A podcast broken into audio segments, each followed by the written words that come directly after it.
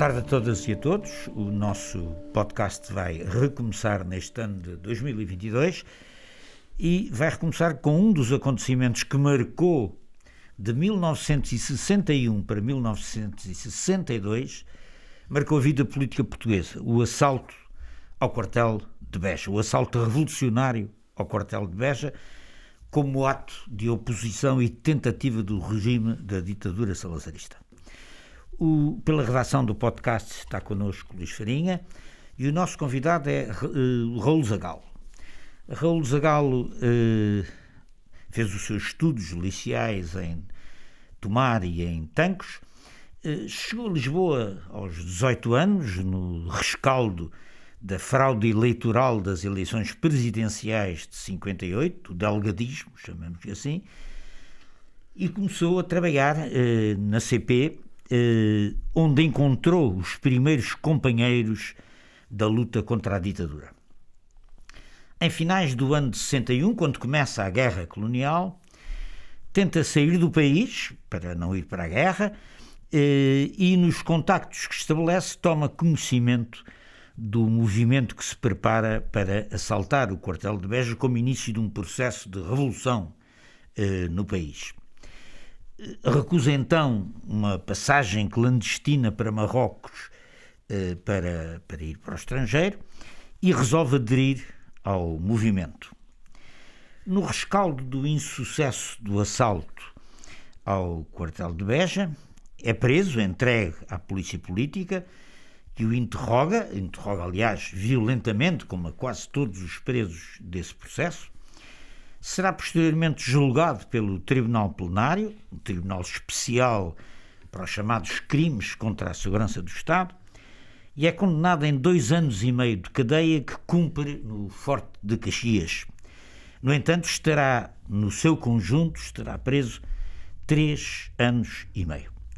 Muito obrigado Raul, por estares aqui connosco. Uh, a primeira pergunta uh, com que vamos iniciar a conversa, e antes de passar a palavra ao Luís Farinha, também para fazer a sua primeira pergunta, uh, é esta para os nossos ouvintes, que muitos deles são têm a tua idade quando vieste para Lisboa ou pouco mais. o que pretendiam os homens, os antifascistas, que assaltaram o quartel de Beja na noite da passagem do ano de 1961 para 1962. O que é que se queria, o que é que se pretendia com o assalto ao quartel de Beja? E também, eh, como é que tu juntaste, como é que te juntaste, como é que chegaste aqui, como é que te juntaste a esse movimento e um pouco o que é que aconteceu nessas horas, eh, nessas horas de de combate, de aflição, de, de, cerco que marcaram essa noite em Beja e no país. Luís? Bom, eu creio que o Raul já tem aqui imensas questões colocadas, mas uh, não, não, não penso estar a complicar se lhe perguntar de que modo é que ele conheceu uh, o plano e o programa, o plano operacional e o programa, o programa político deste assalto ao, ao, quartel de Beja? Ora bem, eh, a primeira, a primeira questão é o que é que o que é que nós, é, os insurretos de Beja, o que é que nós, o que é que nós pretendíamos? E isso é muito simples, embora de vez em quando isso já tenha levantado muitas discussões. A maioria esmagadora, posso dizer, com duas ou três exceções, admito eu, eh, pretendíamos pura e simplesmente mandar uma pedrada no charco, não é? Abanar a ditadura, ter uma ação direta. Não havia nenhum cálculo para o dia seguinte nem nunca nas poucas reuniões que existiram, eu tive quatro, cinco reuniões, não posso precisar, com, com o Manel Serra, nunca se falou em programa político. Era uh, assustar, era tentar um levantamento militar, era derrubar o, derrubar o Salazar e, e o plano político, no fundo, era um plano de ação. Vamos ver se conseguimos tomar um quartel, vamos ver se conseguimos um levantamento. Isso era o plano do delegado, não é? Para ver se, cons se conseguiam depois outras ações militares. E vamos ver se conseguimos sair do quartel, fazer uma ação em Beja, ir para o sul, para o Caldeirão e se aguentamos dois dias e a ver o que é que aquilo dá. Mas havia quartéis ligados ao quartel de Beja, não é? Havia, havia ligações ou não? Isso aí posso responder. Hum, na altura, na altura, todos nós, ninguém sabia se existiriam ou não quartéis, cumplicidades de outras unidades militares. Ninguém sabia. Eu tive um episódio Uh, uma, uma, vez estava ali no, no, Bar das Estacas com o Manel Serra, onde conspirávamos, e lembro-me que perante. Já lá tínhamos ido a Beja uh, palpar o terreno. Eles tinham ido a Beja palpar o terreno. Eu não tinha a primeira vez, fui só no dia 9 de dezembro. E nessa altura uh, percebia-se que era extremamente difícil organizar uma coisa. Aliás, quem é jovem hoje tem muita dificuldade a imaginar o que é que era em 1961 combinar um encontro, não havia telefones, não havia nem públicos, nem nada, era que era difícil, qualquer coisa que falhasse, tudo o que se imaginava fazer a seguir, alguém que devia aparecer e tive um problema, era uma hora depois, não se podia avisar ninguém. As pessoas têm muita dificuldade em entender isso, mas era assim, era assim. E por conseguinte, no, no dia, no dia 9, uh, no, algumas, eh, no dia 9 eu fui lá, percebi quais eram as dificuldades, etc. E lembro-me de estar numa reunião com, com o Manel Serra e dizer: Oh, Manel, eh, isto vai complicado, a gente tem mesmo condições para chegarmos lá com um número suficiente de homens, etc, etc, etc. E com, a, com o PID perfeitamente super alerta, porque entretanto, eh, se se lembrarem, tinha havido a fuga de Caxias não é? Exato. Uns dias antes. E lembro-me do, do Manuel Serra, é, que era de facto um entusiasta, um determinado, indiscutivelmente, uh, dizer: não, não, pá, as coisas vão, nós vamos conseguir, para animar a malta, passa a expressão. A malta, éramos 4, 5, um tanquista da Guerra de Espanha, o Olímpio Rocha, o Rui Vilar, o António Vilar e o David Abreu. Era, a reunião era assim. E eu lembro-me disse: não, porque nós agora já temos o apoio militar, temos cumplicidade militar. Foi a primeira vez que eu ouvi, estou convencido que os outros companheiros também ouviram falar de militares. Eu lembro militares, mas quem é? E o único militar que me ocorreu, devido às eleições pouco antes, é, é o Varela Gomes, e ele sorriu. Não disse que sim, limitou-se a sorrir. Mas aquilo que eu soube, mais meia dúzia de companheiros, estou convencido que ninguém, ninguém sabia. Posso responder a essa questão não com o que eu sabia nessa altura, que não sabia, mas, mas, mas, havia, foi com os militares que entraram no quartel, propriamente dito. Eu digo, posso responder a essa questão? Sim, a, a questão de saber se havia outras unidades. Outras unidades militares. Digo hoje em dia com muita certeza, devido às relações próximas, a amizade que mantive com o Manuel Serra e com o Varela Gomes também, até há pouco tempo ele falecer. O Varela Gomes fez um grande bluff não é? Varela Gomes teria três ou quatro, três ou quatro companheiros de armas aí que lhe teriam dito, que lhe teriam dito, sim, se vocês arrancarem, se vocês saírem do quartel, aquela velha história, vão lá à frente, depois a gente vê. Não teria mais. Não há muito tempo, na última reunião que eu tive, lembro-me de fazer uma pequena provocação que eu fazia regularmente. Estávamos a almoçar aí no restaurante no Salsa Coentros e eu disse, ó oh, oh, oh, João, diz lá, esse teu bluff, tu foste para Veja, mas quem eram os militares? Quando tu, numa declaração célebre no final do julgamento, que outros uh, triunfam, nós fomos vencidos, e falaste em nome de centenas de camaradas militares. Quem foram os camaradas militares? Diz agora, que realmente se comprometeram contigo, com, com, a revolta e tal. Não tinhas três ou quatro, eram os cunhados, era mais. E era verdade, não havia, não é? Nós, nós, eh, a revolta começou na pior altura do ano, como alguém já lhe chamou, na cava da onda, já havia a grande movimentação nacionalista da guerra, etc, etc, etc.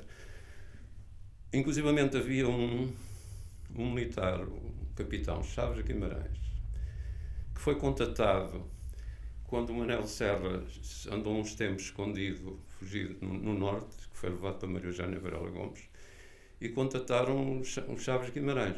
Contataram os Chaves Guimarães porque era conhecido, não era amigo, mas era conhecido, etc.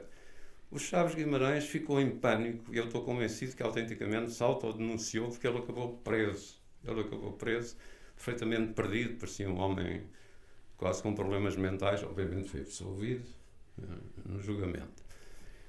E para responder mais concretamente a essa pergunta, também vou dizer o que eh, é, é, é óbvio.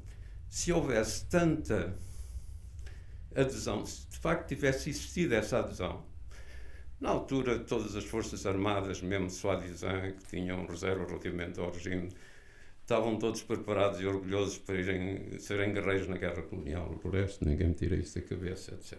Pronto.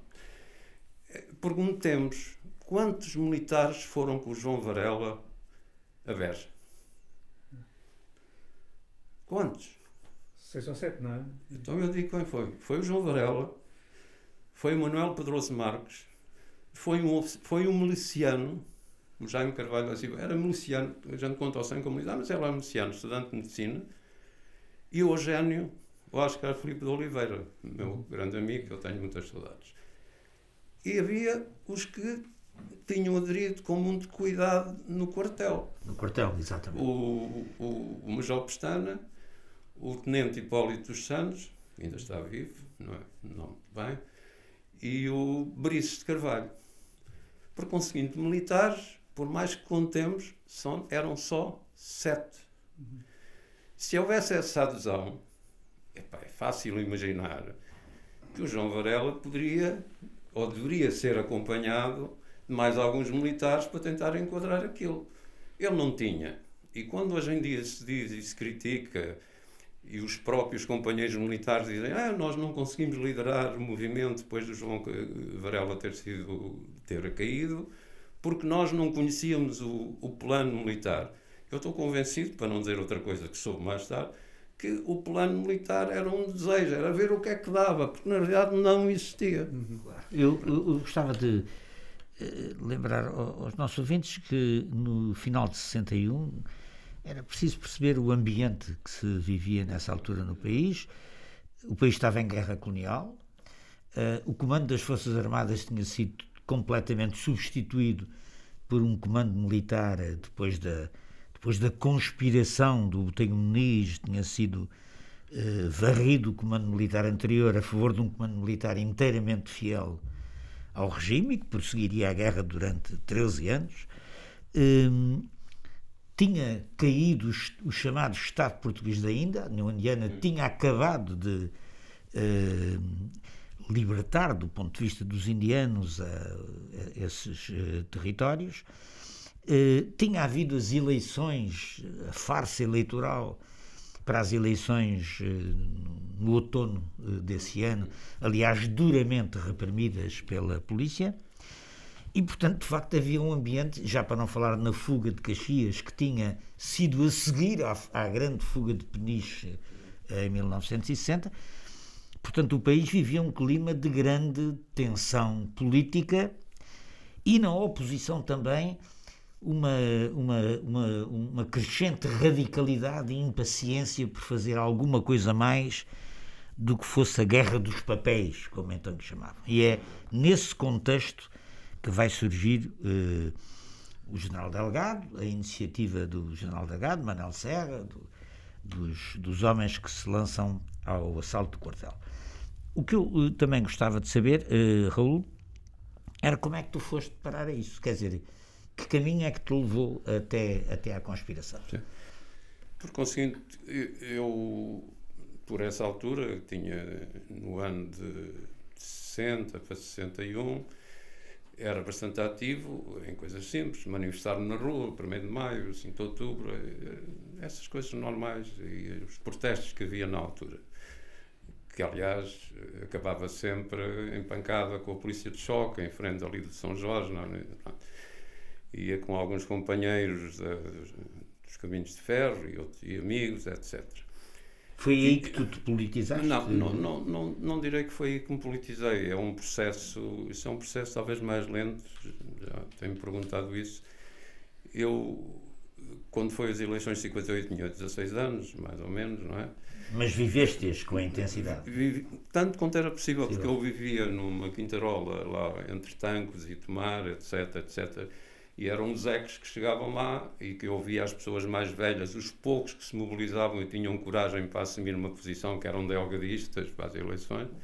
Mas algumas coisas chegavam, não é? Até porque eu tinha uma parte de uma família que era informada que, e depois tinha outra parte que era extremamente modesta, para não dizer pobre. E aí eu já, efetivamente, relativamente a valores, já não tinha dúvidas nenhumas de que lado é que devia estar. Atenção. E tive também a sorte do meu avô paterno, era um farmacêutico, era mais um espectador da vida que outra coisa, pequeno proprietário, médio proprietário.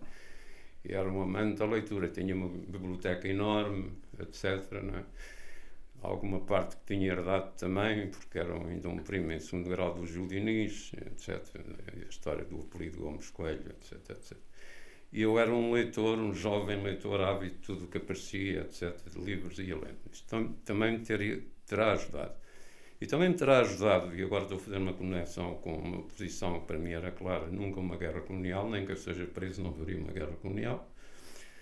E quem me ajudou a despertar para para a posição anticolonial, que era uma coisa, como sabem, na altura, em todas as boas famílias, mesmo aquelas que não se diziam do regime, o colonialismo era uma coisa perfeitamente aceita, não é? E eu lembro-me que uh, eu tinha num ramo da família muita gente uh, em África, colonos. E quando vinham passar aquelas meses uh, à metrópole, não é? Eu ouvia histórias e com 12, 13 anos, que ainda me lembro, que eram histórias horrorosas, horrorosas de como contavam os fediveres, massacres, eh, como tratavam os africanos. Isso claramente é uma coisa que me fez logo tomar posições. Fez logo tomar posições. Pois é difícil explicar, foi um processo lento. Quando vim para Lisboa, lá vivia-se em Lisboa, naturalmente, envolvi-me com os meios oposicionistas nos caminhos de ferro, e depois conheci outras pessoas. E chegaste a estar ligado a alguma organização política não, clandestina? Tive, boa pergunta. Nunca tive, como todas, não é? nunca tive ligado a nenhuma organização política.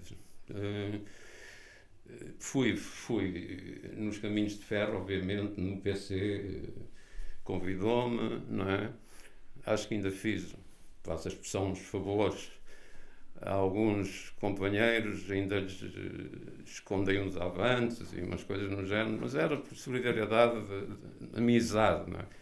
De resto, nunca fui, nem nessa altura, nem posteriormente ao 25 de Abril, com o meu amigo Walter Basílio, que foi deputado do PS, veio ter comigo para a Constituinte, eu não sei. Não, a minha posição sempre foi nem Deus nem dono. E Raul Zagal, e, e, e em relação a outros grupos, porque quem está em Beja, quem está no no assalto ao quartel de Beja, eh, antes, durante ou, ou mesmo depois, ter-se-á apercebido que que as forças organizadas politicamente não, lhes foi, não lhe foi indiferente o que aconteceu, não é? Quer o Partido Comunista, quer eh, os sociais-democratas, quer o movimento delgadista, o MNI, não é? Eh, quer dizer, nada disto estava era visível na altura no plano, digamos, de operação. Ninguém destes grupos organizados está está associado a, a algum, algum ou alguns deles? Não, não. Isso é fácil de responder voltando a outra questão. Qual, qual, era o programa? Não, não havia programa. O programa havia um objetivo. O objetivo é vamos fazer qualquer coisa. Desde 36 que não se dispara, dizia o Delgado, e não, não se dispara um tiro contra a ditadura. Nós temos que fazer qualquer coisa era um ano, como o Fernando Rosas disse, e bem, não é? Que, que tinha mexido, mas nós entendíamos, é? em conversas dispersas, o, o, assalto ao Santa Maria, o, o, regime tinha revertido de alguma maneira aquilo e tinha conseguido mobilizar, porque era um assalto, não é? Do, o, o, inclusivamente a Operação Vagou do, do avião, pouca, teve pouca repercussão no país e nós na linha daquilo que o delegado pensava, mesmo quem não era delgadista, não é? Quer dizer, Pronto, temos mesmo de fazer qualquer coisa. Não é? Como o Fernando Rosas disse, eh, nós usávamos muito a expressão de quem não estava no partido, epá, já chega de papéis, quer dizer, isto não se resolve com papéis e não sei o quê. Isto era. É? E, e que influência teve o delegado nisto? Quer dizer, vocês perceberam à distância alguma influência? Não, porque era o, era o que estava ainda era aos VECs de 58. Embora claramente em 61 nós sentíamos que a onda já, já ia por aí abaixo. Porque uh, a propaganda, uh, a propaganda que havia que ainda hoje ouço, logo a 61, quer dizer, a favor da guerra colonial, Angola é nossa, é nossa, é nossa e por aí fora. Isso é uma coisa que não vale a pena estarmos a desvirtuar a história que, que mobilizou uh, um país de gente não politizada, etc, etc, etc. E como de facto disse alguém, quando nós tomamos esta decisão, nós tomamos, não, quando o delegado tomou esta decisão, que tomou em junho, mais junho do ano, e à medida que se aproximou o fim do ano, cada vez era mais difícil. Aliás, o, ainda me lembro do João Varela Gomes ter um desabafo aqui há anos, em que ele disse: Pois, foi uma, uma gaita, eh, porque aquela história da guerra colonial não deu abertura, ensinou que não que seria uma. Dificultou. Dificultou a aproximação que ele tentou ter e que foi efetivamente. A, guerra, a guerra colonial teve esse duplo efeito. Ajudou a perpetuar o regime sim, na altura sim, em que se desencadeou e, e matou o regime. E matou o regime, aliás, não, não tenho, não temos dúvidas nenhuma sobre isso. De qualquer modo, havia uma relação muito estreita entre o delegado e o Manuel Serra, não é? Entre o delegado e o Manuel Serra, sim. Entre o delegado e o que era, que era aliás, um, um, o grande organizador ou não? O Manuel Serra. Manuel Serra era um grande mobilizador, eu não direi um grande organizador, mobilizador, um okay. era um grande mobilizador, não é?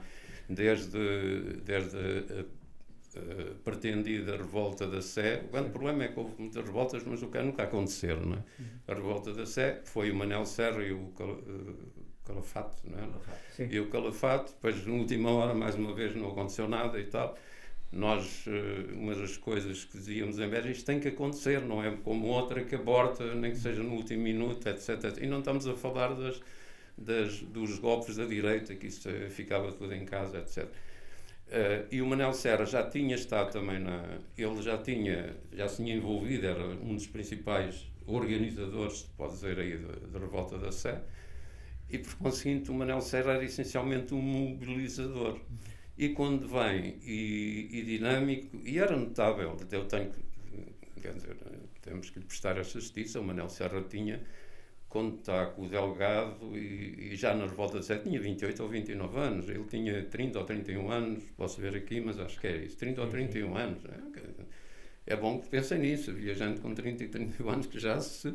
lançava. Tem uma história atrás já. Tem uma história atrás e por conseguinte o delegado confiava nele e ele vem com, com uma credencial do delegado em que representava o delegado. E foi o Manel Serra que te contactou para, para, o, para o golpe de 10? Não foi o Manel Serra, como, como foi dito há pouco, eu, a guerra colonial tinha começado em março, como sabemos, e eu sabia, como jovens todos daquela idade, que ia ser chamado. E eu dizia alto e bom som, com alguma ingenuidade, e a PIDA até já o sabia e tal que obviamente eu a guerra colonial nunca farei. Nunca farei. Não era fugir da, da, guerra. Aquela guerra eu não faria, porque é bom que separemos aqui as coisas. Aquela guerra eu não faria. Sabia o que é que podia acontecer e, obviamente, se pudesse não ser preso, tentaria não ser preso. E começo a fazer contactos, é? por intermédio de um, de um antigo ferroviário que eu não conhecia, mas que me disseram que andava fugido à vida. Eh, e e põe-me em contacto com ele, e porque disseram que ele teria contactos que me poderiam facilitar eu dar o salto, como se dizia, daqui para fora. Esse, esse companheiro, que também já faleceu, eh, estava, estava fugido e estava escondido em casa do Edmundo Pedro. Uhum. O Edmundo Pedro é que, é que o protegia. O tem muitas histórias dessas, o Edmundo Pedro. Outras não tão felizes, mas essa é uma bela história. E eu entro em contato com ele, combinamos um contacto, ele vinha muito disfarçado, até no Café Babá, ainda me lembro e tal, combinamos. E temos dois ou três encontros e, naturalmente, em determinada altura, começamos a falar de política. Ele era mais velho, 30 e tal anos, 40 anos. E, e em determinada altura ele diz-me que sim, é possível. Eu tenho um amigo que tem um barco, não é? estava fundeado na Baía de Cascais, não era fundeado em qualquer lado. Tem um barco, uma traineira enorme, etc, etc. Quem é que era o barco? Isto é uma curiosidade do irmão do Edmundo Pedro. Exatamente. O Germano Pedro. Germano, exatamente. Com que ele fazia comércio, vamos fazer as coisas, porque não fazia contrabando. Contrabando, exatamente. Era, era, conhecido era por isso. Conhecido. Abastecia, aliás, mas não era um contrabando qualquer, abastecia ao Chiado, o Grandela, conduzidos que ia buscar a Marrocos e tal. Daí a rota para Marrocos. E por conseguinte, ofereceram, eu tive essa possibilidade, em determinada altura, ok, vamos lá, vou para Marrocos, depois era fácil dar o salto, como todos faríamos para Paris, etc. E nesse interim, ele estava, era um dos indivíduos dos primeiros mobilizados pelo, pelo Manel, pelo Edmundo, para, para, para a revolta. E quando eu me manifestei, já não me recordo muito bem, contra isto, e tá, tá, tá, temos que fazer qualquer coisa, não suporto isto, etc. Ele disse, ah, mas mais papéis não. Eu lembro ah, mas isto não é com papéis, etc. Está-se a preparar uma coisa, mas não é com papéis, tá. pode correr sangue, pode morrer gente, mas é sério e tal. É sério, não sei o quê. Eu disse, oh, já não quero ir para Marrocos, eu quero aderir. Exatamente. E agora, vocês foram lá, o grupo, não é? Uh, os operacionais, foram a Beja mas pelo menos duas vezes para fazer o, para fazer o assalto, não é? Na realidade, eh, historicamente, isto é que foram lá três vezes, no dia 1 um ou no dia 2, agora não me recordo, foram, foram muito poucos. Isso seria de facto, segundo Manuel Serra me disse. Mas uma das vezes foi para reconhecimento. A primeira vez. Mas depois era mesmo para, não, o, para, para a operação. A, a, primeira vez foi claramente para, para reconhecimento. Pronto. A segunda vez que eu, já, que eu fui, porque a primeira vez não, não sabia, eu aderi no início de dezembro, que logo da altura que for, e no dia 9 foi Uh, isso era mesmo para tentar. Mas falharam uma série de falharam uma série de presenças de encontros. Quer dizer, havia gente que estava mobilizada, vou tentar ser sucinto, havia gente que estava mobilizada e teve dificuldade em chegar lá. Era tão simples como isto. Teve dificuldade em chegar lá. Houve problemas de carros, etc. Era muito difícil. É? Ao contrário de hoje, que toda a gente tem carta de condução e tem facilidade num carro e não sei o quê. Na altura não tinha mesmo gente. Não, mas não é que era complicado. Houve problemas logísticos, falando agora, é? que impediram. E quando chegou lá, o Manel Serra contou e quer dizer, não, não somos os suficientes para tentar essa nessa altura não havia nenhuma cumplicidade interna. Interna, era mesmo assalto. Era mesmo assalto, era mesmo assalto. Aliás, pouco divergiu no final, mas já lá vamos, se houvermos tempo. E por conseguinte, e, e voltou-se para trás porque não havia o número suficiente, que seriam 50, cerca de 50 homens que seriam necessários, etc. E voltou-se para trás. E foram lá a segunda vez depois. E depois fomos, foi designada como a terceira na passagem do ano. Sim. Pronto. E aí sim. Já éramos mais de 50 quando chegámos lá e, e já também em termos logísticos já havia uma estrutura mais bem organizada e havia mais 20 ou 30 e tal homens que estavam desde o Barreiro, a Videl, Grândola e tal, na, na, segunda linha, digamos, não era na retaguarda sensata, era numa segunda linha homens, à, à espera. Só homens, não havia mulheres? Havia mulheres, havia mulheres, uma mulher havia uma mulher eh, que é muito esquecida, eu faço sempre os Também no grupo dos operacionais. No grupo dos operacionais, que era enfermeira, era Mariana Esteves, que depois conseguiu, foi a, foi a segunda vez foi no mesmo carro comigo, era no carro do Manel Serra, a Mariana Esteves, a Mariana Esteves, eu, o Manel Serra, o Germano Pedro que ia a conduzir e uma outra pessoa que eu não sabia a identidade, naquelas normas conspirativas, não tenho que saber, não quero saber, não sabia. Um carro grande que o Germano tinha. E a Mariana foi, lembro-me bem, na segunda vez. E foi a terceira... Entrou no quartel? E dessa vez não, na terceira vez foi, ficou às, no muro, às Sim. portas do quartel, não foi lá para dentro, para se fosse necessário uhum. ajudar. E conseguiu fugir para o sul também e conseguiu chegar à embaixada da, do Brasil. Teve depois exilado na embaixada do Brasil e mais tarde terá ido para o Canadá havia mulher, pronto, uma enfermeira, Mariana Esteves, esteve lá. E vocês é chegam... Normalmente, desculpa só, normalmente, quando se fala de mulheres, fala sempre na Maria Eugénia Varela Gomes. Sim. Ora, não, falávamos por ordem das coisas. A primeira foi a Mariana Varela Gomes, era os contactos na retaguarda, com o João Varela Gomes, etc. Foi a Mariana Esteves, havia mulher, sim senhor. Dentro do, da retaguarda, digamos, também estava Lígia Calapês, também, etc. Havia mais, e não havia mais, não havia mais em Ribeirão. Vocês chegam à porta do quartel e as complicidades de dentro do quartel de alguma maneira funcionam, vocês conseguem entrar.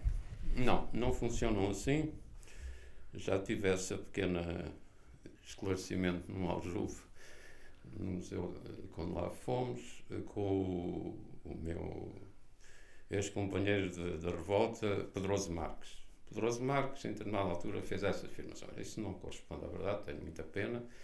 Era pressuposto, nessa altura, já com a complicidade interna, que a maioria das pessoas não sabia, mas o Serra sabia, e eu também sabia, o António Vilar sabia, o David Abreu, o Edmundo, o Rocinho e tal, e uns tantas pessoas que sabiam. E era pressuposto que, efetivamente, ao chegarmos lá, depois dos, do, do, do, dos militares, do Varela, do Eugênio, do Jaime Carvalho Silva entrarem, que abriam um sinal de luz, que era um sinal que o portão, aqueles portões que corriam, tipo caminho uhum. de ferro e tal, estaria aberto. E quando nós lá chegámos, efetivamente, o portão, alguém foi espreitar, o portão estava, estava fechado. Há quem diga que teria havido um sinal de luz. Quem... O que acontece é que aquilo não estava aberto. E é muito fácil de perceber. Quando lá chega o Varela Gomes, não é? empurrando claramente os outros companheiros, e, e chegam à porta do quartel. Varela Gomes, Pedroso Marques, Jaime Carvalho da Silva. Tudo, tudo fardado. Tudo fardado. É evidente que vem o Pestana da parte de dentro, há a Casa da Guarda ali ao lado, que é a responsabilidade que olha, eram oficiais, entraram, sem dificuldade. Sem dificuldade. Mas o, o quartel, não se. Ah, e o Pestana, aquilo que o Pestana faz, a única coisa. O Major Pestana era oficial da unidade. Era oficial da unidade e era um oficial importante, que era o, o, o comandante da Companhia de Intervenção da Ordem Pública. É?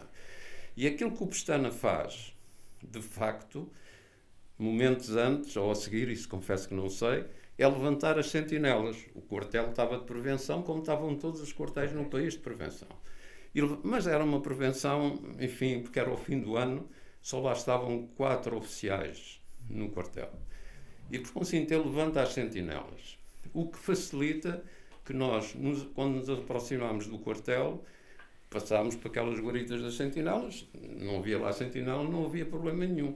Sempre muito junto ao muro, para não e ao chegarmos à porta de entrada, nas traseiras da Casa da Guarda, o Manel Serra cheira não, isto não está aberto, não, está, não é casa aberta, passa a expressão. É?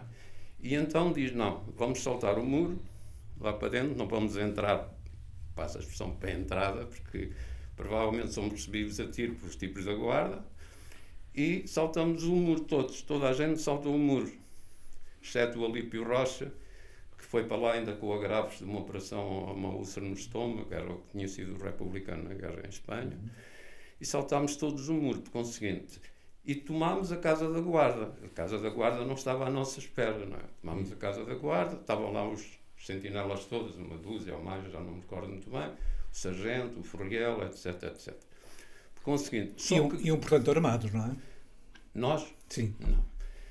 Havia acho que não fujo muito. Havia uma. Havia uma o Serra tinha uma Walter ou uma Paravel, ou lá o que era aquilo. Havia duas ou três armas dessas. Tinha uma, e haveria. Eu, num documentário que fizeram para a RTP, vi. Com, apostei com o Paulo Guerra, como não, ele não conseguia licença para entrar no quartel. E depois, se eu conseguisse, eu ia, senão não. Bem, ele conseguiu e eu consegui, andei lá no, dentro do quartel e vi que efetivamente onde o, o, o João Varela caía, ainda está lá, põe lá um, uma lapidezinha evocativa daquele momento e estão furos de fora para dentro. Quer dizer, o, o, João Varela teria uma, como é que chama, uma arma pessoal, uma 635, que são furos pequeninos, estão lá, estão lá. Consinto, eu posso admitir, e sim, admito que alguns companheiros, mas não seriam muitos, teriam algumas dessas armas, mas não eram armas, havia duas ou três para Bélumos e outras. E foi, portanto, com essas armas que tomaram a guarda? Em rigor, não. Em rigor, entramos a correr na casa da guarda. E eles ficaram surpreendidos. E, sim, e abraçámos o, o Furiel, o David, o David Abreu e o, o Rui Vilar, o Joaquim Dias Lourenço, depois eu, o Walter.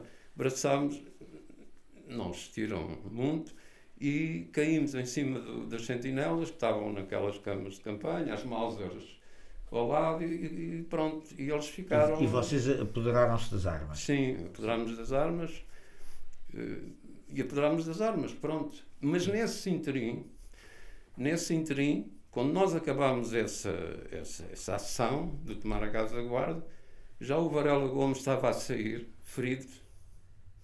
Ele consegue sair, apesar de... Não, ele não consegue sair.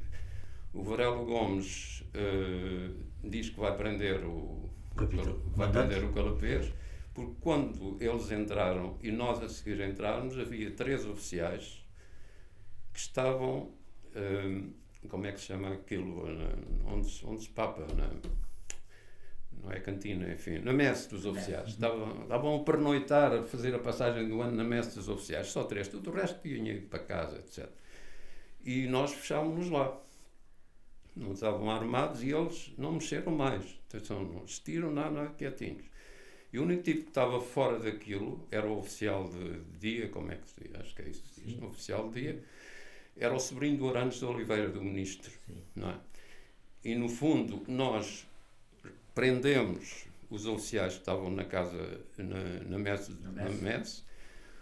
O, o grupo do Serra, do, do Eugénio, etc., dos, e dos militares vão eh, prender o, os militares, aliás, não é o Serra ainda. Os militares vão prender o oficial que está no gabinete do oficial, o, o Arantes de Oliveira, era o Alferes, é o Eugénio, o Eugénio muito brites, muito britânico, o Eugénio de Oliveira, que lhe diz isto é uma revolta, camarada, e tal. Se quiseres aderir, aderes, se não quiseres, não aderes, mas vê lá e tal. E o, e o Alferes Arantes de Oliveira disse, ah, não, não estou preparado, e não sei o quê, tá, tá, tá, tal.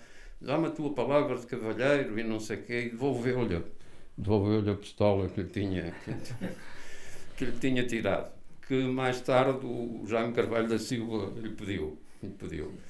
Mas quando por conseguinte, o quartel, há momentos que está tomado, é a Casa da Guarda, estão os oficiais presos. Entretanto, chega um oficial lá, já connosco, que tinha chegado tarde e que nós enfiámos na messa. E isto tudo é um minuto, não é um minuto.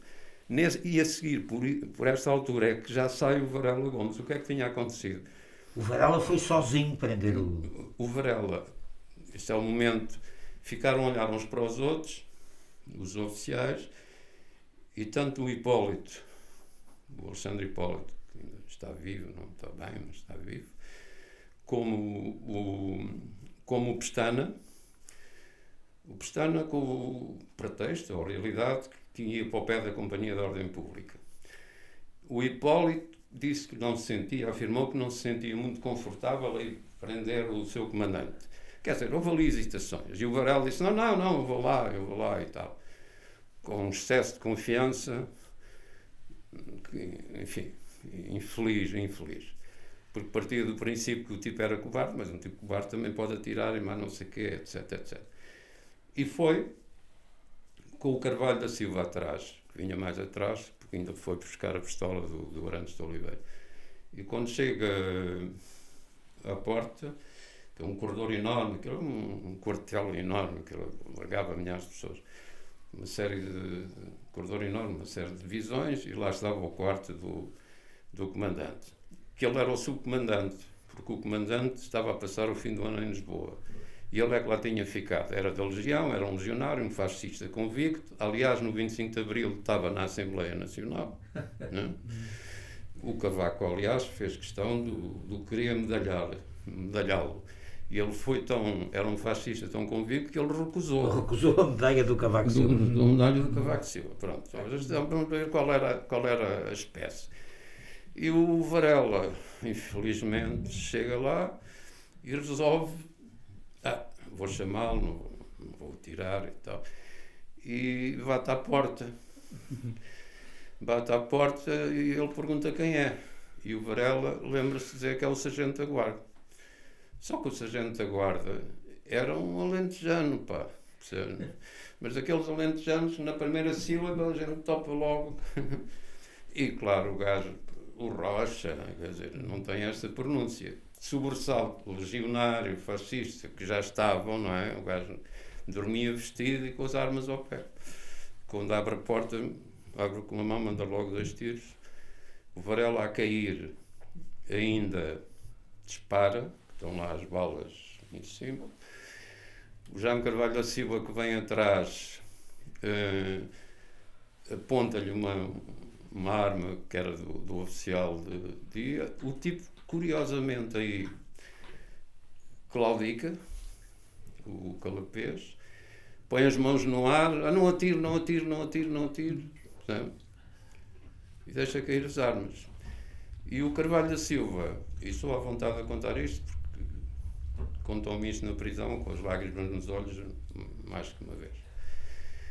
Vê o companheiro caído, não é? Com os tiros na, no ventre e não sei o quê, empurra-o para dentro do quarto, fecha, terá fechado, mas não sei como é que ele fechou aquilo, que ainda hoje em dia é uma dúvida, eu acho que ele saiu por uma janela botelhada e depois entrou por outro sítio e não pela porta e vai socorrer, respondendo à questão, vai socorrer o Varela. O Varela eh, para-se nele e ainda consegue andar até quase ao fundo do corredor. Depois o, o Pedroso Marques sobe, vai ajudá-lo e mete, mete-o no carro com, com o Hipólito e leva-no para o hospital. E é nessa altura, quem está na casa da guarda, como eu, que vê sair esses carros.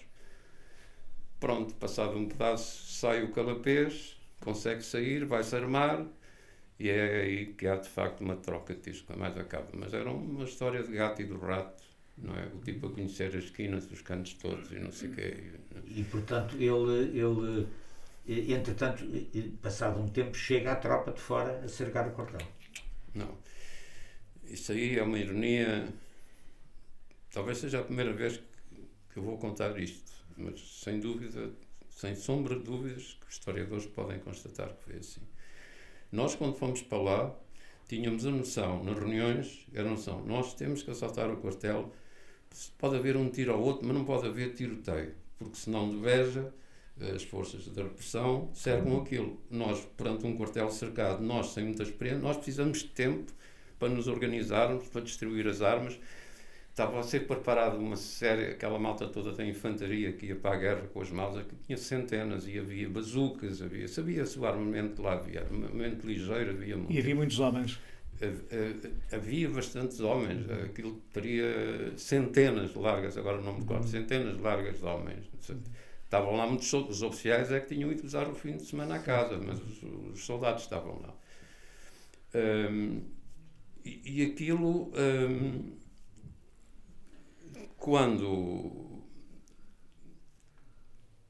quando nós fomos, tínhamos todos presentes, isto ficou muito na nossa cabeça. Epá, bem, todos nós sabemos que aquilo era uma coisa temerária que dificilmente teria um grande sucesso, mas era o que tinha que ser. Isto é para se dizer, não havia ninguém que ia com muitas dúvidas sobre isso. Mas acreditámos. Eh, acreditar era a esperança que podia acreditar que aquilo podia podíamos, conseguimos sair do quartel, mas sabíamos que tínhamos que não podia haver tiroteio, senão, respondendo à pergunta do Fernando, vinha a GNR, vinha a PSP. Aqui Porque o, um... quartel, o quartel mais próximo era a Guarda, não é? O, o quartel mais próximo era a cidade de Beja, sim, sim, não é? Cidade de Beja. Ainda uns quilómetros, mas com um tiroteio pensávamos nós. Os gajos vêm, cercam isto, ninguém sai daqui. No início, há, há ali um momento, há ali um momento, não é os tiros do do Calapés a abater o Varela e um tiro da Walter quando saltámos o muro, um, a pistola do, do Serra dispara-se uma vez, mas aquilo havia uma, uma tempestade horrorosa. Eh, era uma noite de tempestade. Mas, mas era mesmo uma coisa inqualificável. Pá. Era uma tempestade, faltou a luz, a luz foi abaixo, não se via nada, chovia, no voeiro. Era uma coisa que os alentejanos, ainda hoje, mais velhos, se lembram disso. Nem que não se via coisa nenhuma. E quando começa aquele tiroteio todo, na, na, na, cabeça dos responsáveis, dos mais que estavam mais dentro da ação, dizem isto está, está feito, nós não conseguimos sair daqui. E pensámos também, ou eles pensaram também, eu entretanto já, já tinha sido atingido, já, já tinha caído, não me conseguia levantar. E, e, mas eles pensaram, e bem, epá, não temos hipótese, não temos tempo de ir juntar, chamar os soldados, quem é que quer aderir, explicar isto. Não dava, não, não era impossível. E não era, porque ninguém tinha veleidades que eram só com 50 homens, que mundos que eu, por exemplo, nunca tinha feito o serviço militar, não percebia nada, não, nunca teria feito, não, é? definitivamente, isso é outra coisa. E por conseguinte, uh, aí entrou, acabou, isto acabou, isto falhou, nenhum dos oficiais, até porque não sabia o, hipotético plano que existia assim que o Varela cai, não há ninguém que avance para liderar Não há ninguém que tome o comando. Sim. Tome o comando, não há ninguém. Uh, o Manel Serra estava perfeitamente convencido, estava rodeado do Artur Vaz, do Edmundo Pedro e de um tipo decidido e muito valente, chamado Joaquim Dias Lourenço, o Rocinho. É o rapaz que depois entra para as FPs 25 e que foge da penitenciária. Uhum e, e que mantém sempre a cabeça muito fria. Isto são histórias que depois na prisão, quando estivemos todos juntos, exceto o Manuel Serra, que eu depois pude reconstruir, obviamente. E nessa altura disse: Isto está perdido, falhou, já, já foi atingido o David Abreu, o, o Vilar, caiu ao meu lado, e pronto. Porque estávamos, perfeitamente, estávamos, estávamos perfeitamente convencidos que, de facto, as autoridades vinham, cercavam aquilo. E um quartel cercado é muito fácil. Mas, hoje em dia, é a ironia dói. Quando se vai ver as declarações que o Calapês fez, o Calapês, depois de andar aos tiros, de atingir os dois companheiros, de me atingir a mim, além do Varela, de me atingir a mim, consegue fugir pelo fundo do quartel, pelo arame farpado e não sei o quê, e chega à Beja e está nas declarações dele que tenta, diz ao, ao comandante, ao oficial da GNR, vamos lá cercar o quartel, e eles recusam-se. E eles recusam-se. O que quer dizer que, em rigor, quer, nós podiam ter, podiam ter continuado a vossa ação. Exato. Nós, sobre, Se nós sobrevalorizamos a, a, decisão, até, até nós sobre, queixávamos que era muito pés, vale, não sei o quê, mas sobrevalorizamos uh, que a GNR, de certeza, ia logo a, a, correr, cercar o quartel e mais o posto da PID e não sei o quê. Não, senhora. Calapés insurgiu-se aos berros porque os tipos só avançaram de manhã ao nascer do sol. E vocês, entretanto, portanto, isso deu tempo a uma parte uma parte de vocês ter conseguido sair do quartel. Sim, toda a gente saiu do quartel. Mesmo os feridos, como tu. Não, eu não consegui sair não do conseguiste. quartel. Foste atingido eu, onde? Eu não eu fui atingido na parte anterior da, da perna. Uh, e portanto não conseguias andar? Mas não era por isso, é que a bala entrou-me na, na parte anterior da, da coxa, na ponta do fémur, passou por baixo da rótula, estilhaçou-me a ponta do fémur e, por conseguinte, esta história de dobrar a perna, eu não conseguia sozinho levantar-me. Durante muito tempo, eu próprio não sequer tentei, foi uma coisa com quem tive, relativamente à qual tive alguma dificuldade em resolver e precisar em determinada altura, porque eu sou atingido quando começo o tiroteio com os meus companheiros e saio da casa da guarda com, com, com o Vilar para tentar ajudar. Isto era uma parada grande do quartel e ele disse: pá, tanto tiro ali embaixo que nós não vamos por aqui, vamos ladear. E quando passámos. Uh, debaixo uma coisa que seria a enfermaria do quartel que ele tinha um terreiro, não era a parada, parava um terreiro, não tinha, hoje em dia tem árvores, tem, mas aquilo não tinha nada, era perfeitamente descampado só ao catrão. E quando passámos debaixo de um edifício que tinha uma luzinha amarela, via-se ali ligeiramente uh, começam a se uma rajada, etc. O Calapés tinha tido a mesma ideia, não por coisa, era aproximar-se da casa da guarda e também pensou, também não vou para o meio do terreiro, vou aqui. Nós fomos meter na boca do lobo. Portanto, quando eu vir, quando eu vir as costas e fico debaixo de uma luzinha, que seria isto, começam rajadas. Tipo, leva um tiro, não sabe se o tiro, de onde é que vem o tiro. E eu convenci-me que o tiro vinha de uma torre, que se vê nas fotografias do quartel, porque eu tinha visto a planta do quartel nas reuniões, e há uma torre, uma espécie de torre, não sei para que serve. Eu convenci-me, alguém que está ali emboscado, e eu passei aqui debaixo de mãozinho e atirou. O Vilar que vinha atrás de mim, a mim atingi, o calapé estava escondido atrás de umas moitas, umas couves, umas hortas que eu vi no dia seguinte de manhã, e ele atirou-me aí a 4, 5 metros. Eu quase que não o pisei por, por acaso. O Vilar que vinha atrás de mim, ele atirou de baixo para cima, a bala, em vez de atingir as pernas, eh, entrou no baixo vento, saiu-lhe debaixo do braço, etc. Eu vi-o no dia seguinte. Ele ainda gritou e eu disse-lhe: aguenta, aguenta, pá, aguenta, aguenta. Não, porque convenci-me perfeitamente, com a inexperiência que tinha, que o tiro vinha lá da torre, do outro lado e tal. Né? Aguenta, não faço. Não, não. Eventualmente eu podia gritar, chamar os companheiros para me virem ajudar, mas eu estava perfeitamente convencido que quem chegasse ali, àquele ponto que era atingido, não era nada. Eu tinha sido atingido nas costas a 4, 5 metros, mas só soube. Só, só soube, só soube depois, não é? Pronto. Mas diz-me uma coisa: o, o único fogo que houve da parte das forças do regime foi, foi o Calapés. Ou houve mais gente a fazer fogo com ele? Não. A única, o único fogo que houve, por o seguinte, às madrugada, nascer do sol, e, quando eu percebi também, quando eu, quando eu comecei a ver, quando eu comecei a ver e percebi, isto já está perdido, já sabia, e não vejo ninguém, no meio ainda da névoa e tal, vejo um grupo de. Depois vi que eram quatro ou cinco oficiais, eram os todos lá ao fundo, do, em frente da casa de comando. Né? E eu.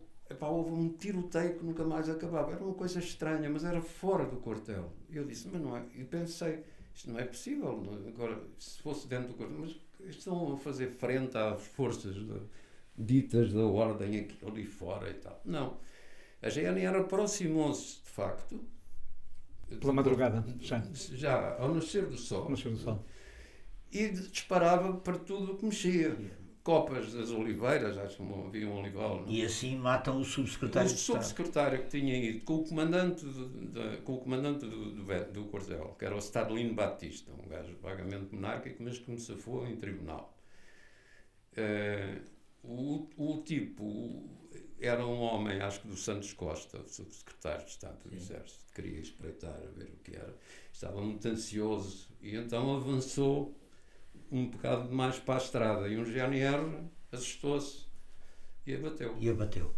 E, tu, portanto, és preso dentro do quartel? Sou preso dentro do quartel, segundo um, o meu advogado na altura, o Artur Gunha Leal, e depois o Duarte, acho que ainda foi o Duarte Vidal, também foi meu advogado. Advogado, salve seja, tomamos posições, mas nada disse: pá, cuidado, que os gajos estão a preparar aqui uma laranjinha para dizer que foi você que matou o, o, o subsecretário, porque era o único que estava lá dentro, não é?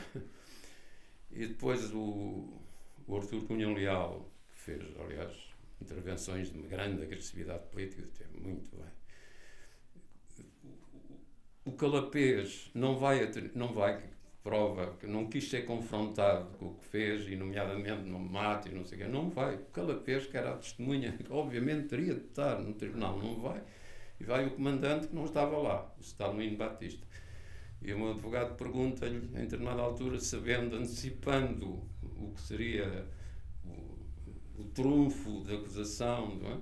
perguntou olha, lá, o Sr. Comandante, acha que é possível algum, alguém disparar um tiro que contorne muros tal, coisas, e que vá atingir? E o, o Stalino Batista percebeu imediatamente e disse, não, não, não, não, não, não, para, para, para, para, não é possível.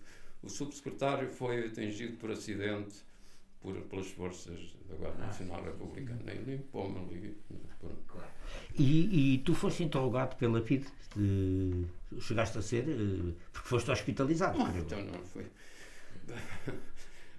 para já, eh, para já dentro do quartel eh, tive que tomar uma decisão quando percebi estou aqui sozinho, junto ao tal edifício e tal Quantos sobravam na altura? Hum? Quantos sobravam na altura dentro do quartel? Eh, Ninguém, era eu, Sim. eram os mortos, era o David Abreu, tinha sido, tinha, tinha sido abatido logo no início, e ao pé de mim estava o, estava o, o António Vilar, que, que eu acreditei morto, até porque ele estava costas, eh, imóvel, mas não, ele estava em coma, estava, faleceu num hospital, mas não, não, dava, não tinha consciência de si, não é? E de manhã eu percebi, bom, está tudo perdido e tal, como eu esperava e tal, como é que faço? E, entretanto, eu estava aí a 100 metros da Casa da Guarda, e olhei para a Casa da Guarda, no fundo, vamos chamar parada, era a entrada do cruzado, vi um grupo de tipos com aqueles casacões dos oficiais, era um bocado, digo era um bocado surreal, porque era como se tivesse o tempo suspenso, não havia nenhum frenesim, não havia nada e tal. E eu lembro-me que eu disse, bom, tô, tô, não tenho hipótese nenhuma, mas não levo outro tiro, não tarda nada. Bem, mas não vão abater assim. E lembro-me que afastei a Mauser, eu levava uma Mauser, já conto essa história, tenho algum interesse. Afastei a Mauser e levantei os braços para a casa da guarda. Porque eu, quando tínhamos estado na casa da guarda, o sargento da guarda pareceu-me sempre um tipo que não estava muito chateado. Sim. Não estava muito chateado. Pronto. E eu levantei uh, os braços. E imediatamente dois soldados apontaram para mim e levantaram as massas. E aí foi a única vez que eu disse: desta vez é que é. E não era durante os tiros, arrajadas e não sei o quê, desta vez é que é. E o sargento que vai à porta diz-lhe qualquer coisa e, megas numa coisa e levanta-lhes as armas, não deixa os gajos parar. E, e, e dá-lhes ordem para irem ter comigo. Então os tipos lá vêm aí já muito nervosos, muito assustados e tal sempre com as mãos no ar, depois sou eu que lhes dou ordens. Venham aqui ajudar, que eu não me posso levantar sozinho e tal. Os tipos lá vieram e tal, não sei se muito bem o que haviam de fazer, e eu vou, levanto-me, vou até à casa da guarda, com a perna esticada eu conseguia andar, não conseguia era dobrá-la para me levantar. Eu cheguei à casa da guarda e o sargento olhou para mim e disse: Ainda há pedaço vocês aí estavam tão bem. Raul, há uma pergunta que dá vontade de fazer. Porque, no fim de contas, eh, pela conversa percebe-se que, que teria sido possível tomar o quartel. Não. Se não houvesse aquele acidente com o capitão Varela Gomes, não, o quartel... teria sido possível tomar o quartel. E se fosse possível tomar o quartel, nós estamos a imaginar um conjunto de pessoas uh, a armarem-se e, e, uh, e a defenderem-se até até vir alguém que os, que os vencesse. Não, não, Isso passou-vos pela cabeça alguma vez? Não, não, passou. uh, com toda a sinceridade, a maioria de nós, para não ter totalidade, sabia que aquilo era uma coisa temerária e que a vitória era nós tomarmos o quartel, o que chegámos a tomar. É bom que se tenha que claro. foi um, um, E até finalmente até podíamos ter passado ao passo 2 porque a GNR não saiu de noite com medo. Mas isso só, só depois é que soubemos, não é? Não é? Por conseguinte, nós eh, sabíamos, eu por exemplo, a seguir com o Artur Vaz, com um comando, íamos para a porta da GNR, em Beja ainda, era a ação seguinte, para eles se renderem, se não era a bazucada lá para dentro. Eu tive aulas teóricas como é que se disparavam as bazucas por o Olímpio Rocha, que tinha tinha sido tanquista em Espanha.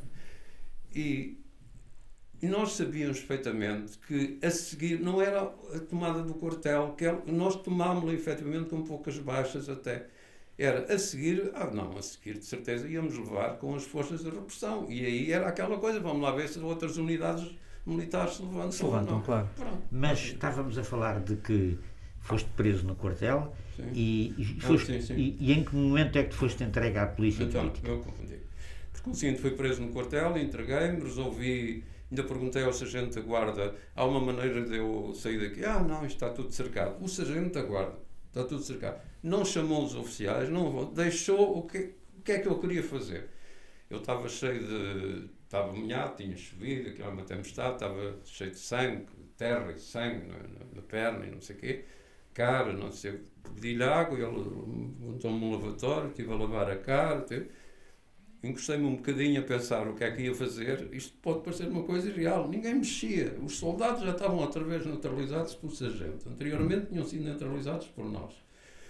E até que eu pensei, hum, vou-me entregar, mas era como se o sargento não existisse. E foi real, vou-me entregar, mas vou fazê-lo aqui no meio do terreiro, porque se houver algum valente, não sei o quê, há de haver aqui alguém que veja que não foi a lutar, que é que me bateram. E pedi ao sargento, epá, você não, não me manda aqui dois soldados ajudarem, porque apesar de tudo custava mandar. Ele deu ordens, e vieram dois soldados. Disse: Não, não é preciso, o homem está desarmado, deixem as espingardas. Então eu vou da casa da guarda. Isto, até aí ao fundo do terreiro, apoiado em dois soldados. E quando chega aí a 5 metros, 6 metros, do, do grupo de 4, 5 oficiais, não me lembro bem, que não se voltaram. Estava, estava tudo. O que é que aconteceu aqui e tal? Isto é que é. Os soldados, os soldados é que já estavam novamente assustados, deixaram-me lá e foram-se embora. E eu fiquei ali um pedaço, de mãos no ar, até que um se vira, ah, avançam dois, quem é você? E depois há um tipo que diz, eu estou convencido que era o Pestana, mas não me consigo recordar. Estou convencido que era o Pestana, antes de ter sido preso, ter sido denunciado. Então não se está mesmo a ver. Então, é. E eu disse, há um companheiro, tenho um companheiro caído ali e tal. Uh, e depois um tipo mandou ouvir uma maca e tal, depois uma maca, foram buscar o, o, o, o António Vilar, meteram-nos numa daquelas carrinhas Volkswagen da tropa, ao lado um do outro, aí é que eu vi que ele ainda respirava, fui para o hospital de Beja. No hospital, consigo sempre pela tropa, no hospital de Beja fiquei entregue à GNR, era o hospital de Beja antigo, porque conseguindo arranjaram numa enfermaria um, biombo de aqueles biombos de pano e tal, onde puseram, tinha quatro GNRs à volta da cama, talhadora, não sei o quê, onde se eu me pudesse levantar, mais GNRs à porta. E no dia 2 vem a tropa, novamente, vem a tropa novamente. Ah, nesse interim, só uma curiosidade, o Calapés foi-me provocar.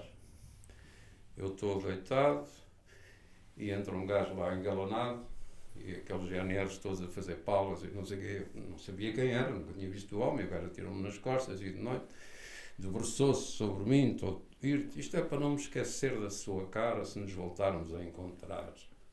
Muito. Mentira. Uh, e, e depois eu perguntei a um GNR quem é o senhor? E eu, foi o gajo o gajo que me disse. Então, depois chega, chega um alferes, levam-me para, para o chão e chega um alferes e pergunta um médico que está na enfermaria, olha para mim, pá, vestiram-me as mesmas calças, tudo cheio de sangue, terra, tal e tal. E, e, do, dores, com certeza, não? Hã? E dores, com certeza. Não, dores não tinham muitas, não, não tinham muitas. Desde que não mexesse a perna, tal, desde que não mexesse a perna. E o, e o tipo olhou, como quem diz, pá, este jovenzinho não tem nada, tá, e voltou-se para o médico, o doutor Delgado, e pergunta, oh, desculpe, eu tenho ordens para o algemar, mas se vir inconveniente, dê-me aqui uma deixa e tal. E o gajo, não, não, não inconveniente nenhum. Então, de maneira que algemou-me a uma, um pé da maca, não é? Assim, é pé da maca, puseram-me outra vez numa carrinha Volkswagen, vi com uma escolta enorme, enorme, para Lisboa, parámos em, parámos em Évora, onde me deram uma coisa para comer, uma lata para fazer pipi, não sei o quê, e sempre com dois soldados de cada lado armados. Quer dizer, eu estava no chão. De, não fosse fugir? Não fosse fugir, estava com coisa, sem arma, nada, mesmo assim, dois soldados. Que eu, eu ainda me lembro de dizer aos soldados: vocês tenham lá cuidado com isso, que os tipos estavam nervosos e sempre, tenham lá cuidado com isso, não apontem para aqui que eu não vou voar e tal. Pá. E veio a GNR, entregar, veio os militares entregarem-me ao Aljube. Ao Aljube. E é aí que me entregam oficialmente à PIT. À noite. Já é que cheguei à noite e estava lá o pessoal da PID. Aliás, a PID já estava no hospital em Beja, mas curiosamente não, nunca os vi. Nunca os vi. Na altura já havia presos de Beja também no Aljuba ou ainda não? Já, já havia, já, Já havia, já havia, já havia. Aliás, havia e, e um grande homem, um homem bom, um homem bom chamado Martins, que era um servente. O Sr. Martins esteve, esteve, esteve por isso connosco. eh, Esse ajudou-me e de que maneira? Ajudou-me e de que maneira depois, sabendo quem é que estava. Depois foi denunciado pelo Radial Pelo Verdial, pelo e aquilo foi. Bom, não, eu- o nosso tempo, entretanto, esgotou. Eh, Vou-te só fazer uma última pergunta. Eh, Já ultrapassámos um bocadinho, mas é uma pergunta que tem que ser feita. Eh, Tu foste interrogado pela PID nesse estado ou eles aguardaram que tu Não, ficasses não. melhor? E aguardaram por uma razão muito simples. Eles tinham. eh, É fácil imaginar, porque consciente a partir do dia 2, logo no dia 2, eles fizeram imensas dezenas de prisões. Nera tinham muita gente para interrogar. Tinha muita gente. Eu era jovem e tal. Eu fui para a chamada enfermaria, ou lá na lá em enfermaria que havia lá em, cima e tal. E só fui visto por um enfermeiro da polícia e tal, que me pôs umas taulas e pôs umas sufamidas na coisa. E estive ali todo o mês de janeiro, enquanto eles trabalhavam, o Manel Serra e toda aquela, os companheiros que foram barbaramente torturados, porque eles, na ânsia de. À, à medida que iam percebendo o que se tinha passado, abrandaram, abrandaram e passaram para os métodos mais científicos da, das da tortura Tortura do sono e tal, e, coisa, e não propriamente eh, só, eh, para além disso, a brutalidade física. O espancamento. Sim. E eu lembro-me que no fim de janeiro apareceu lá o Rosa Casaco, não é? Eh, então, como é que isso está? E não sei o quê, foi ver em que estado eu estava. Eh, e no dia ainda fui ao Instituto, levaram-me ainda ao Instituto de Medicina Legal para fazer eh, reportes da cicatriz e não sei o quê. Onde tentaram pegar uma partida a ver se eu queria fugir, deixaram-me sozinho numa sala, mas eu não, não, não podia. Bem, bem, bem tentado estive. E depois fui para, o- para as gavetas, houve os cursos. é?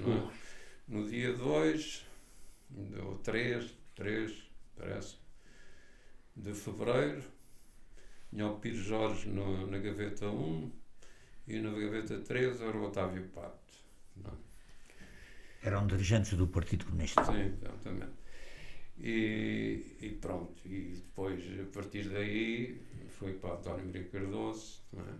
onde tive seis dias, cinco noites, interrogado por Mortágua, por Abílio Pires, por Pereira de Carvalho, por eh, contarem-me histórias surrealistas e tal. Chorei, vocês são os cowboys, e não sei o quê, o que é que pensam que são? Virem-nos para aqui desafiar, desafiar. Estou a pensar nas pessoas jovens que podem estar a ouvir. Virem-nos para aqui desafiar em duelos tipo faroeste. E aquilo era para mim era uma coisa estranhíssima aquela conversa com vocês. Era o Bílio Pires, com bastantes copos e tal. Mas que conversa é esta e tal? Faroeste, desafios de pistola.